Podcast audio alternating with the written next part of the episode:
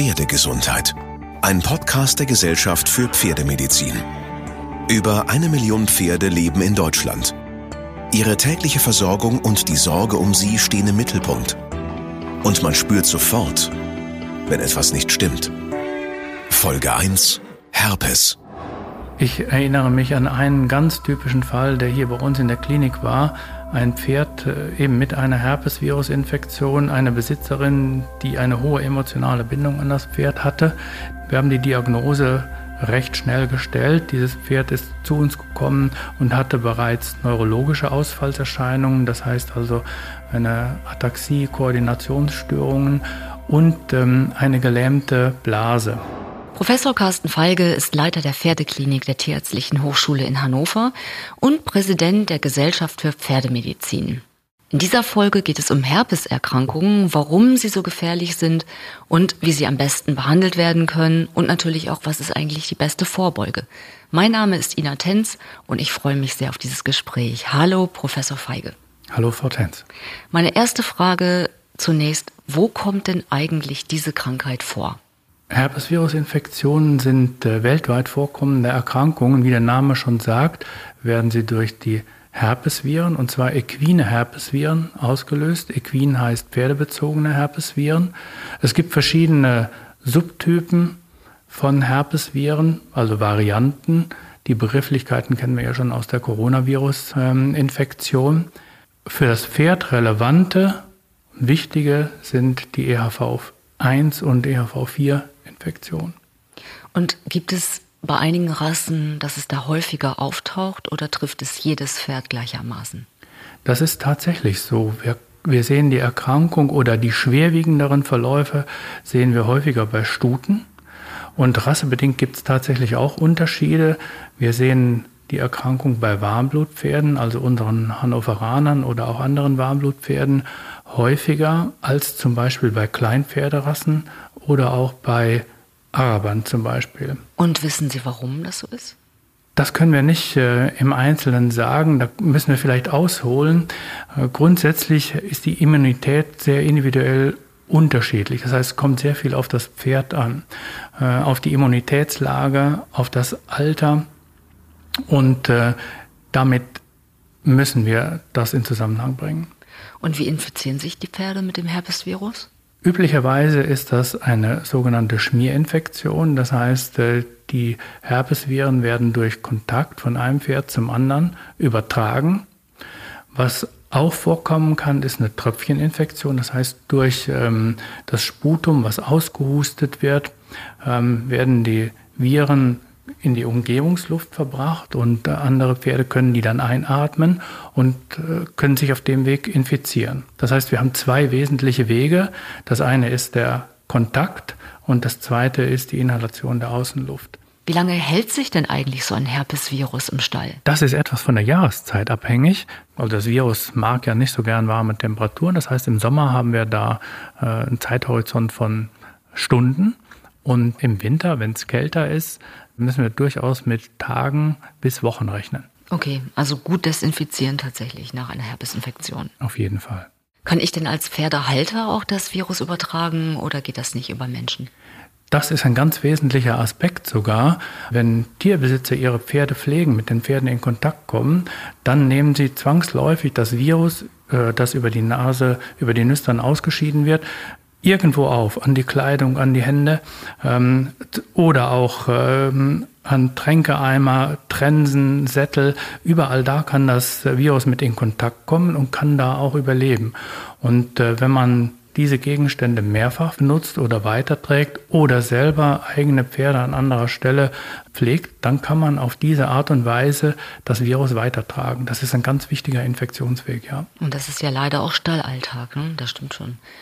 Wenn ich jetzt in den Stall komme und mein Pferd kommt mir komisch vor, kann ich auf den ersten Blick sagen, ah, das sind klassische Herpessymptome oder ist das eher diffus? Es ist zu Beginn nicht eindeutig erkennbar. Häufig ist das so, dass die Pferde in den ersten Tagen nur Fieber haben und auch kein hohes Fieber, sondern nur erhöhte Temperatur. Und nach drei oder vier Tagen stellt sich dann oft mal so Nasenausfluss, Husten, also eher mildere Atemwegssymptome ein. Und äh, das ist natürlich nicht zu unterscheiden von einer anderen Erkältung, von einer Influenza oder von irgendwelchen anderen Viren, die Atemwegserkrankungen auslösen, aber viel harmloser sind. Es ist ja keine triviale Diagnose. Wenn der Herpesverdacht im Raum steht, ich weiß das aus einem Stall, da kam ein Pferd nicht mehr hoch und dann war gleich, oh Gott, vielleicht ist es Herpes, dann stand erstmal der ganze Stall direkt unter Quarantäne. Gibt es eindeutige Symptome, wo Sie sagen, oh, das ist jetzt eindeutig, also was ist häufig und was ist selten? Es ist wirklich so, dass man am Anfang das nicht eindeutig adressieren kann. Hilfreich ist natürlich, wenn man andere Pferde hat, die bereits im Stall erkrankt sind, wo die Erkrankung bereits diagnostiziert ist und wenn dann vergleichbare Symptome auftreten, also Atemwegssymptome als initiale Symptome, dann ist das ein Hinweis. Das ist fast ähm, hilfreicher als die eigentliche Diagnostik. Wenn der Verdacht besteht, ist es immer sinnvoll, sich sofort mit dem Tierarzt in Kontakt zu setzen weil die sichere Diagnose nur über entsprechende labordiagnostische Tests über einen Nasentupfer zum Beispiel gestellt werden kann. Sind denn Tierärztinnen und Tierärzte automatisch sensibilisiert? Weil ein bisschen Fieber, das kann ja gerade jetzt in der feuchten Jahreszeit alles sein. Tierärzte sind mit der Krankheit natürlich ausgesprochen vertraut, vor allen Dingen dadurch, dass in jüngerer Zeit immer wieder ähm, diese endemischen Ausbrüche stattgefunden haben. Und trotzdem ist natürlich das Gros von Atemwegserkrankungen keine Herpesvirusinfektion, sondern es sind harmlose Atemwegsinfektionen. Und trotzdem muss man die Herpesvirusinfektion immer im Hinterkopf mitführen und es ist sinnvoll, labordiagnostische Tests einzuleiten, damit die Erkrankung frühzeitig diagnostiziert werden kann, damit man eben keine äh, Bestandsinfektion bekommt oder die so weit wie möglich vermeiden kann. Erinnern Sie sich an einen typischen Fall aus Ihrem Klinikalltag? Ich erinnere mich an einen ganz typischen Fall, der hier bei uns in der Klinik war. Ein Pferd äh, eben mit einer Herpesvirusinfektion, eine Besitzerin, die eine hohe emotionale Bindung an das Pferd hatte, die alles getan hat, um äh, dieses Pferd wieder zu heilen. Wir haben die Diagnose recht schnell gestellt. Dieses Pferd ist zu uns gekommen und hatte bereits neurologische Ausfallserscheinungen, das heißt also eine Ataxie, Koordinationsstörungen und ähm, eine gelähmte Blase. Und das sind recht eindeutige Symptome, bei denen man immer eine Herpesvirusinfektion als Verdacht äußert. Die wurde dann, wie gesagt, bestätigt. Das Pferd ist mit großem Aufwand hier bei uns therapiert worden, mit dem Ergebnis, dass wir das Pferd nach einigen Wochen auch nach Hause entlassen konnten. Die Symptome waren deutlich gebessert und die Besitzerin ist dann zuerst wöchentlichen, mehrwöchentlichen Abstand bei uns zur Kontrolle gekommen, mit einer permanenten Besserung, die wir beobachten konnten. Aber Gleichzeitig hat sich durch die Blasenlähmung eine Blasenentzündung eingestellt mit einem Bakterium, das wir mit Antibiotika nicht in den Griff kriegen konnten, das äh, ein sogenanntes multiresistentes Bakterium war. Ja, und die Folge war dann fast katastrophal. Die Herpesvirusinfektion hat sich mehr und mehr gebessert, aber die Blaseninfektion haben wir nicht in den Griff bekommen. Letztendlich haben wir das Pferd nach einem halben Jahr einschläfern müssen. Das ist ein Fall, an den ich mich sehr gut erinnere, den ich auch in Vorträgen schon häufig thematisiert habe, weil wir eben nicht nur die Herpesvirusinfektion als Todesursache sehen, sondern auch die Folgekrankheit, die in diesem Fall, der sehr betroffen gemacht hat, ähm, ja dieses dramatische Endergebnis hatten. Und es zeigt ja, dass man Herpes auf keinen Fall auf die leichte Schulter nehmen darf. Eben auf keinen Fall. Wenn es denn auftaucht und äh, ich habe den starken Verdacht, hm, oder zumindest eine Vermutung, es könnte Herpes sein. Der Tierarzt trifft ein. Was sind die ersten Untersuchungen? Was passiert vor Ort?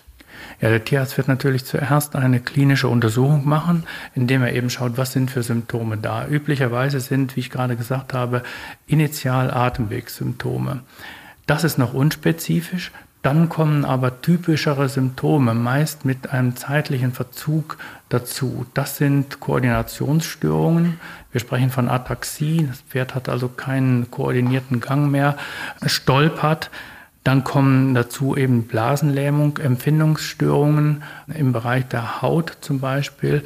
Es können aber auch Verhaltensstörungen auftreten oder auch ähm, Kopfnervenlähmungen. Also das Krankheitsbild, das kann sehr vielgestaltig sein.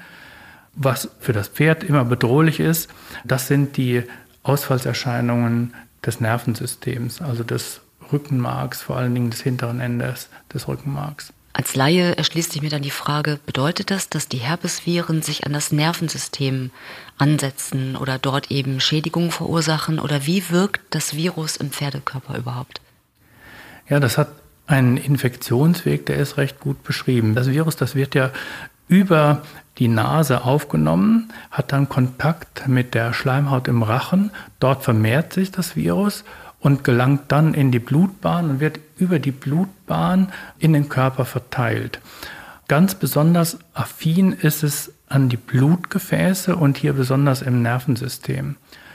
Innerhalb des Blutgefäßsystems kommt es zum Befall der inneren Auskleidung der Blutgefäße zur Vermehrung des Virus dort. Das Blutgefäß entzündet sich. Wir sprechen dann von einer sogenannten Vaskulitis. Das ist also eine Blutgefäßentzündung.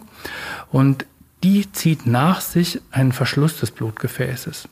Und das hat dann wieder die Folge, dass das Nervengewebe, das mit Blut versorgt wird, nicht mehr versorgt wird, dann nicht mehr funktionieren kann, Funktionsverlust ist die Folge und dann eben auch ähm, die Koordinationsstörungen. Der Tierarzt vor Ort kann der über eine Blutprobe dann feststellen und die Diagnose absichern, das ist jetzt Herpes oder was macht er vor Ort? Der nimmt üblicherweise einen Nasentupfer. Das ist die am wenigsten invasive Methode. Das heißt, aus dem Nasensekret wird ein Tupfer, ein trockener Tupfer entnommen. Der wird dann zur Labordiagnostik weitergeleitet. Man kann ähm, das äh, während der Fieberphase, in der Phase, wo die Tiere höher Fieber haben, da kann man auch das Virus direkt bestimmen. Das ist aber etwas aufwendiger, wird nicht so häufig gemacht. Der einfachere Weg ist, wie gesagt, der Nasentupfer.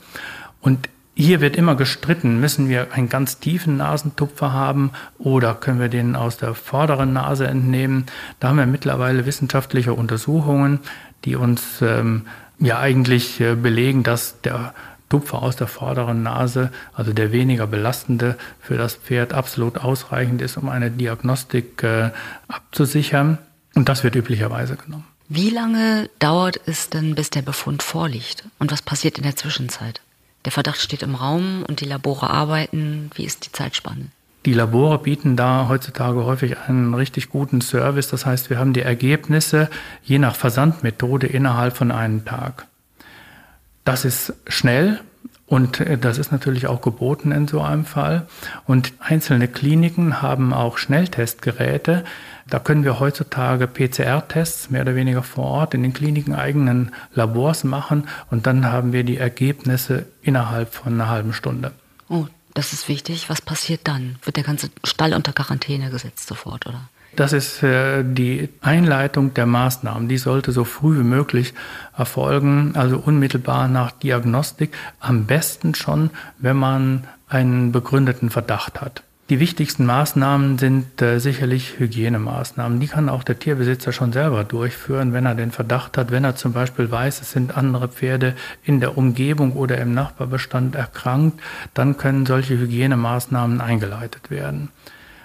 Das wären in erster Linie Isolierung der Pferde, wenn möglich in einem Isolierstall im gleichen Bestand, möglichst weit weg von allen Pferden. Man sagte idealerweise 50 Meter. Also Isolierung, das wäre das Erste. Dann Einhaltung von Hygienemaßnahmen, das heißt also keine gemeinsame Verwendung von Sattelzeug, Putzzeug, Trensen oder auch von ähm, anderen technischen Material, Eimern, Mistgabeln und so weiter und äh, füttern wahrscheinlich dann mit so einem Staubanzug und einer Desinfektionsschleuse. Wie ist das im Alltag darstellbar oder geht das gar nicht? Doch, wenn man das möglich machen kann, ist das äh, optimal, weil eben wie gerade schon gesagt, das Virus ja auf der Kleidung äh, an den Händen überleben kann. Und ähm, deswegen ist es sinnvoll, die Pferde dann zu pflegen, wenn alle anderen fertig sind, also immer am Ende der Versorgung die erkrankten Pferde versorgen und dann immer mit komplett getrennter technische Ausrüstung und wenn man vorher die Arbeitskleidung wechselt, so dass man eben nie mit der gleichen Kleidung kranke und anschließend gesunde Pferde versorgt. Angenommen, der Verlauf ist jetzt nicht so einfach und es bleibt nicht bei den typischen Erkältungssymptomen. Ab wann muss denn ein Pferd in die Klinik? Grundsätzlich können die Pferde vor Ort versorgt werden, insbesondere dann, wenn das fieberhafte Infektionen sind mit Atemwegssymptomen, so wie Sie es äh, sagen. Wenn äh, das milde neurologische Verläufe sind, dann ist das sicherlich auch gut möglich, die Tiere ähm, zu Hause in ihren Stallungen zu versorgen. Wenn das schwerwiegende Verläufe sind, wo die Pferde drohen festzuliegen, das heißt in den Fällen, wo eine intensivmedizinische Versorgung notwendig wird, wo Infusionsbehandlungen notwendig werden, wo es notwendig wird, dass der Harnabsatz und der Kotabsatz kontrolliert werden, dann ist sicherlich ein Klinikaufenthalt unbedingt geraten. Und in der Tierärztlichen Hochschule zum Beispiel sind natürlich Quarantänemaßnahmen garantiert. Wir haben eine Isolierstallung, wo einzelne Pferde komplett separiert werden, sodass äh, auch in dieser Isolierstallung eine Übertragung von einem Pferd auf das andere nicht möglich ist. Das sind hermetisch abgeriegelte Boxen, in denen sogar die Luft vor Austritt in die Umgebung gefiltert wird, sodass wir ähm, ja, sicherstellen können, dass da keine Infektionsverbreitung innerhalb der Stallung stattfindet. Ich denke auch eine wichtige Information für alle Pferdebesitzer, die ihre Pferde vielleicht aus anderen Gründen wegen einer Kolik oder ähnlichem in der Tiho eingestellt haben. Ja, es bietet uns eine große Sicherheit und erlaubt uns natürlich auch solche Pferde hier zu behandeln. Ansonsten wäre das ja eine riesige Gefahr für alle anderen Patienten. Wir Reiter haben ja noch die schrecklichen Bilder aus Valencia, der Herpesausbruch im Jahr 2021 vor Augen. Die Frage ist, was macht der Tierarzt direkt vor Ort? Also gibt es eine Behandlung, die sofort eingeleitet wird oder äh, muss man erstmal abwarten und kann gar nichts tun und muss zusehen? Man muss nicht zusehen. Natürlich kann man immer was machen. Man kann die Behandlung mehr oder weniger gliedern. Es gibt ähm, Medikamente, die zunächst mal gegen diese Gefäßentzündung, gegen die Vaskulitis gerichtet sind. Das sind entzündungshemmende Medikamente, die sind im Bestand von jedem Tierarzt vorhanden, in jeder Apotheke. Äh, die sorgen dafür, dass die Gefäßwandentzündung etwas zurückgedrängt wird und damit die Gefäßverschlüsse, die Trompenbildung nicht so stark stattfinden. So kann man die Erkrankung etwas aufhalten in der Folge, wenn sie einen schwerwiegenden Verlauf nimmt, äh, gehört häufig Cortison auch zur Therapie, aber erst in einem späteren Stadium der Erkrankung, wenn sie einen schlimmen Verlauf nimmt. Das wären die ursächlichen Behandlungen, also die gegen die Entzündung gerichteten Symptome. Und dann wird man natürlich immer Behandlungen durchführen, die sich gegen die Symptomatik richten. Das heißt also, wenn Pferde zum Beispiel zum Festliegen kommen, dann müssen sie entsprechend versorgt werden, weil sie kein Futter oder kein Wasser mehr aufnehmen können, auch kein Hahn oder kein Kot mehr absetzen müssen. Dann kommen Infusionsbehandlungen dazu oder zur Vermeidung von bakteriellen Sekundärinfektionen die eventuell auftreten können. Da würde man Antibiotika geben. Das ist aber, das sind immer Einzelfallentscheidungen. Sie erwähnten vorhin die ähm, engagierte Pferdebesitzerin, die sich gekümmert hat. Was können Pferdebesitzer tun, unterstützend während einer Therapie gegen Herpes? Ja, der Pferdebesitzer, der kann tatsächlich gar nicht viel unternehmen. Die Erkrankung ist nicht durch ja, äh, irgendwelche pflegerischen Maßnahmen in irgendeiner Form zu beeinflussen oder zu verbessern. Wichtig ist, dass äh, solche Pferde, wie gesagt, ähm, isoliert werden, dass sie Ruhe haben, dass sie adäquat behandelt werden. Die Frage kommt immer, gibt es äh, Medikamente, die gegen das Virus direkt wirken? Die gibt es, aber mit diesen Medikamenten, die sind sehr kostspielig. Da kostet eine Behandlung bei einem normalen Großpferd äh, in der Größenordnung von 4.000 bis 5.000 Euro pro Behandlung. Und diese Medikamente, mit denen kommen wir häufig zu spät. Ich habe ja gerade gesagt, die Gefäßerkrankung, die eigentlich die Symptomatik verursacht, die ist die Folge der Virusinfektion. Das heißt, dann ist das Virus häufig vom Körper schon bekämpft. Wir benötigen dann dieses Medikament, das gegen das Virus gerichtet ist, gar nicht mehr. Also insofern sind diese teuren, kostspieligen Medikamente gar nicht unbedingt notwendig oder indiziert, sondern vielmehr diese symptomatische Therapie, die ich gerade vorgestellt habe. Daneben eben, wie gesagt, die begleitend pflegerische Behandlung durch den Tierbesitzer, aber mehr kann er eben auch nicht tun. Ich bleibe noch einmal in Valencia. Was ich mich gefragt habe, ist, wie kann dort ein Ausbruch passieren und wie kann unter professionellen Turnierreitern diese Krankheit so schnell auch voranschreiten? Also was genau war in Valencia los? Und ich denke mal, wir alle impfen unsere Pferde auch regelmäßig. Warum gab es da trotzdem diesen massiven Ausbruch? Ja, da müssen wir vielleicht wieder etwas zur Entstehung der Krankheit zurückgehen.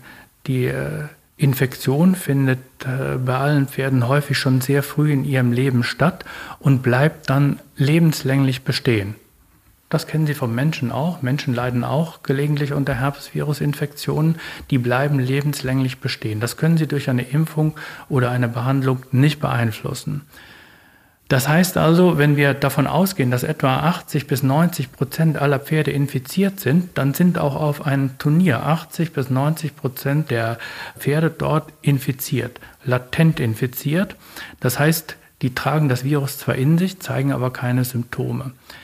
Und das Krankwerden erfolgt dann üblicherweise unter bestimmten Voraussetzungen. Das heißt also, wenn Stress äh, auf die Tiere einwirkt, der Transportstress zum Turnier ist ein Stress, die körperliche Belastung vor Ort ist ein Stress, ähm, das, die neue Umgebung ist ein Stress. All das wirkt etwas ähm, negativ beeinflussend auf das Immunsystem. Das heißt, das wird belastet und äh, solch eine Situation kann das Virus sofort ausnutzen. Es kommt zu einer Vermehrung des Virus im Körper, zur Entwicklung von Symptomen und dann natürlich auch zum Ausscheiden von Viren. Und wenn Viren ausgeschieden werden, dann äh, können andere Pferde infiziert werden. Und die hohe Viruslast begünstigt dann die Infektion der anderen Pferde? Oder hängt das gar nicht ab von der Menge, sondern nur von der Art des Virus? Die Viruslast wird höher, je mehr Pferde infiziert werden. Natürlich gibt es auch einzelne ähm, Pferde, die hohe Viruslasten ausscheiden und dann natürlich viel stärker begünstigend wirken für die Infektion. Aber es müssen, wie gesagt, erstmal ein paar Tiere erkrankt sein oder eben ein, ja, ich würde sagen, sogenannter Superspreader, der dabei sein muss, dass andere Tiere infiziert werden. Und diese Situation, die haben wir natürlich häufig auf Turnieren und Sie hatten nach dem Besonderen in Valencia gefragt. In Valencia, das war ein großes Turnier, die Tiere waren schon viele Tage vorher da, es waren äh, mehrere Tage, Wochen dort vor Ort. Und diese Infektion, also von die Entwicklung von der Latenz bis zum Ausscheiden von Viren, das geht üblicherweise ein paar Tage. Und wenn wir normale Turniere hier, äh, die regionalen Turniere betrachten, dann gehen die in der Regel nur zwei Tage. Das heißt, der Tierbesitzer fährt hin und selbst wenn dann so eine, äh, eine Immunsuppression entsteht, braucht es ein paar Tage, bis das Tier Viren ausscheidet. Dann ist es üblicherweise schon wieder zu Hause. Und in Valencia ist es eben vor Ort passiert. Dann sind die Tiere vor Ort zum Ausscheider geworden und deshalb ist diese Erkrankung auf dem Turnier, ähm, konnte sich diese Erkrankung auf dem Turnier so stark ausbreiten. Sie sagten eingangs, Stuten sind häufiger betroffen und für jeden Züchter ist das natürlich die Horrorvorstellung. Tragende Stuten im Stall und eine Herpesinfektion.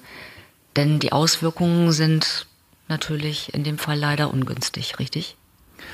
Ja, das ist das zweite Krankheitsbild oder ein wesentliches Krankheitsbild der Herpesvirusinfektion. Wir haben jetzt gesprochen über nicht tragende Tiere, einen normalen Pferdebestand, ähm, wo wir üblicherweise eben Atemwegssymptome und später die neurologischen Symptome, also Nervenausfallserscheinungen sehen.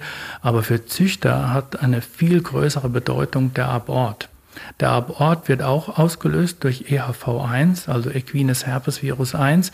Ähm, das sind Aborte, die etwa im achten bis zehnten Trächtigkeitsmonat entstehen. Dann haben die Fohlen schon eine Größe, ich sag immer, von einem kleinen Hund an der Stelle. Also ja. um das, auch wenn es hart ist, aber sich mal vorstellen zu können. Das ist äh, für die Stute gar kein dramatischer Abort. Der Abort läuft fast wie eine Geburt ab. Die Fohlen sind natürlich, äh, äh, haben keine Überlebenschancen und es sind eben meist nicht nur einzelne Pferde betroffen, sondern häufig ein Großteil des Bestandes. 30 bis 50 Prozent der Stuten in einem Bestand sind betroffen. Es können auch noch mehr sein und Sie können sich vorstellen, dass das ein gewaltiger wirtschaftlicher Schaden ist, der da entsteht. Und emotional verheerend, ja. Ja, davon müssen wir gar nicht reden, natürlich. Warum schützen Impfungen nicht davor? Oder schützen sie doch und wir sind nur nachlässig in unserer Impfkultur in dieser Sache? Da können wir vielleicht äh, ein Beispiel anführen. Das gibt äh, es eine gute Untersuchung in den, äh, aus Nordamerika in den 50er Jahren, als die Impfung eingeführt wurde, hat man ähm, die Anzahl der tragenden Stuten und die Anzahl der geborenen Fohlen über viele Jahre verfolgt und man konnte mit der Einführung der Impfung sehen, dass die Anzahl der Geburten oder der lebensfähigen Fohlen stark gestiegen ist und die Anzahl der Aborte im Verhältnis stark gesunken ist. Also da war eindeutig belegbar, dass die Impfung einen riesigen Erfolg für die Zucht bedeutet. Die Anzahl der Aborte ist da dramatisch zurückgegangen. Also für die Zucht ist das ein Riesengewinn gewesen, die Einführung der Impfung.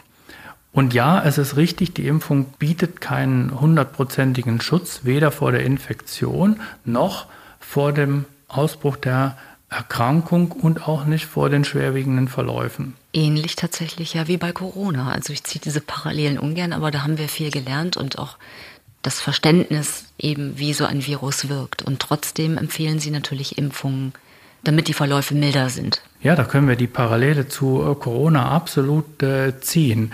Auch da sehen Sie, dass äh, geimpfte Menschen erkranken, auch mehrfach geimpfte Menschen erkranken und es hängt immer sehr vom Individuum ab, von vorschädigenden Erkrankungen, vom individuellen Immunsystem.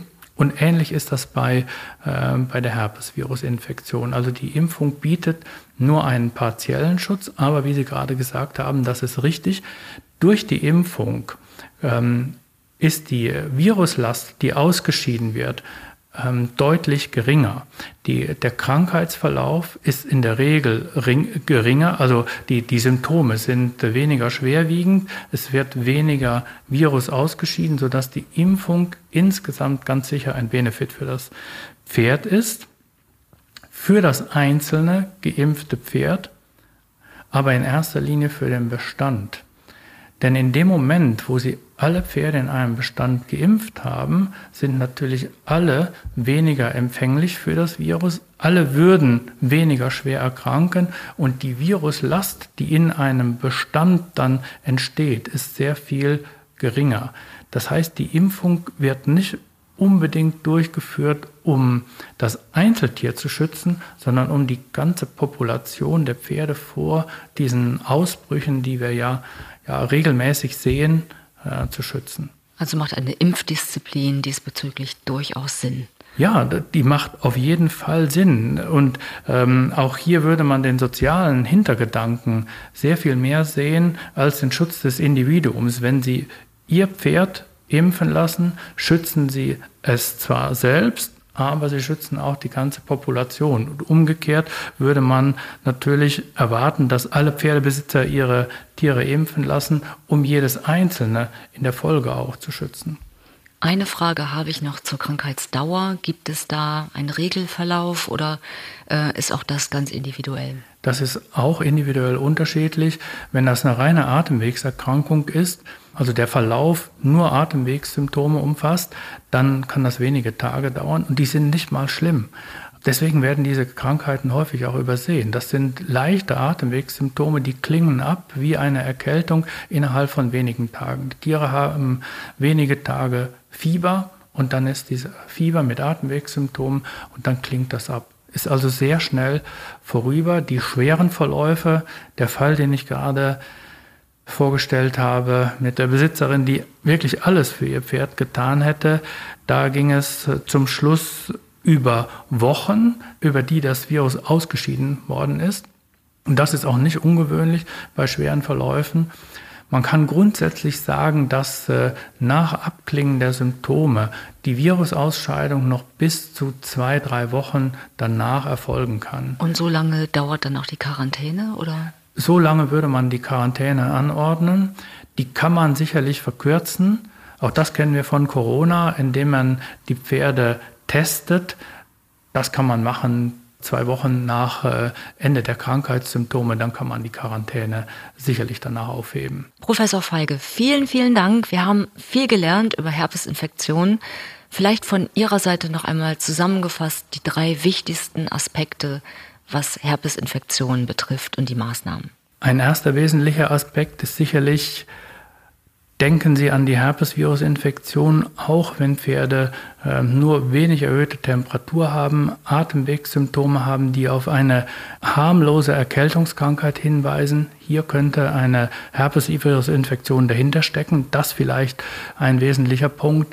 Dann sollten Sie den Verdacht einer Herpesvirusinfektion immer haben, wenn neurologische Ausfallserscheinungen ähm, auftreten. Das heißt also, wenn Ihr Pferd inkoordiniert ist, wenn sich eine Ataxie zeigt, aber auch wenn Kopfnervenausfälle auftreten, also wenn zum Beispiel eine Gesichtslähmung äh, oder Verhaltensstörungen auftreten, alles was Neurolog mit neurologischen Symptomen zusammenhängt, muss sie zum Verdacht leiten, dass es möglicherweise eine Herpesvirusinfektion ist, die dort dahinter steckt.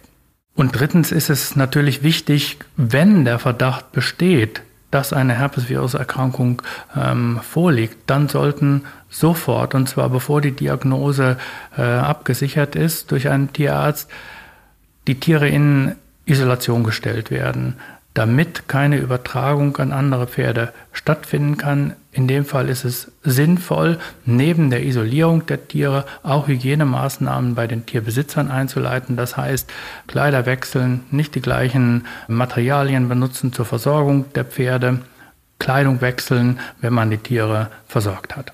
Und diese Maßnahmen müssen natürlich auch im Fall einer bestätigten Erkrankung aufrechterhalten werden, so lange, bis die Tiere wieder gesund sind, kein Virus mehr ausscheiden und dann auch keine Gefahr mehr von ihnen ausgeht. Professor Feige, herzlichen Dank für diese Einblicke zu dieser schlimmen Krankheit und auch ein kleiner Hoffnungsschimmer, dass es vorangeht, dass Impfstoffe präziser werden, hoffentlich in Zukunft und dass wir alle mit ein bisschen Disziplin, auch aus der Corona-Pandemie gelernt haben und nochmal bekräftigen können, Impfen schützt auch hier. Vielen Dank. Gerne, vielen Dank, dass Sie mir zugehört haben. In der nächsten Folge geht es um das Angstthema Kolik. Welche sinnvolle Vorbeugung gibt es? Welche neue Behandlungsmethoden haben vielversprechende Erfolge? Und wir klären die Frage, warum überhaupt Pferde so anfällig sind für diese schmerzhafte Darmerkrankung. Bis dahin empfehlen Sie uns gern weiter und schicken uns auch Ihre Themenwünsche, über die wir in den nächsten Folgen sprechen sollen einfach per Mail an podcast.gpm-vet.de. Also podcast.gpm-vet.de.